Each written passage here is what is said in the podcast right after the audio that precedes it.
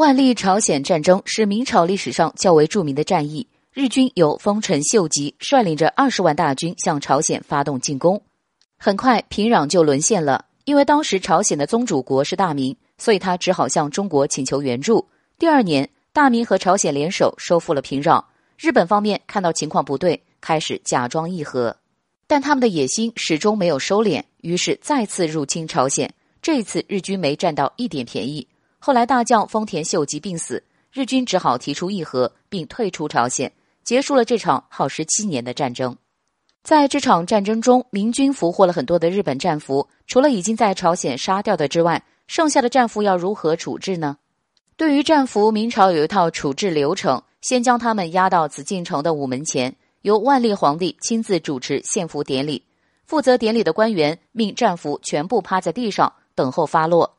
由皇帝下旨对战俘行刑，但其实那时的午门是非常重要的典礼场所，绝对不允许当场斩首，所以一切都只是走个形式。之后的实际执行由刑部负责，除了立刻斩首之外，其余的一律秋后问斩。